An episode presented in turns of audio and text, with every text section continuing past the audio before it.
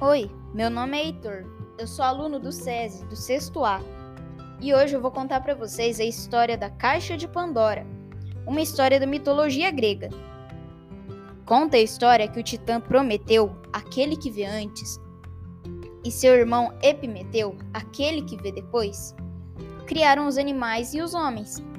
Deram a cada animal um poder, como voar, caçar, coragem, garras, dentes afiados.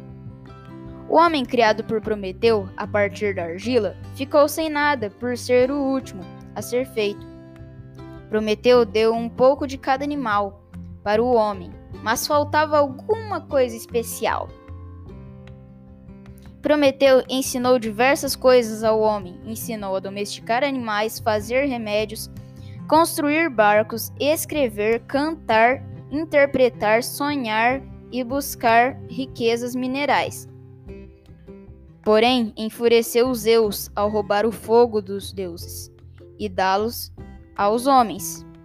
Zeus decidiu então vingar-se de Prometeu e dos homens. Prometeu foi acorrentado a uma montanha. Sua condenação foi passar a eternidade preso a uma rocha, aonde uma ave viria comer seu fígado.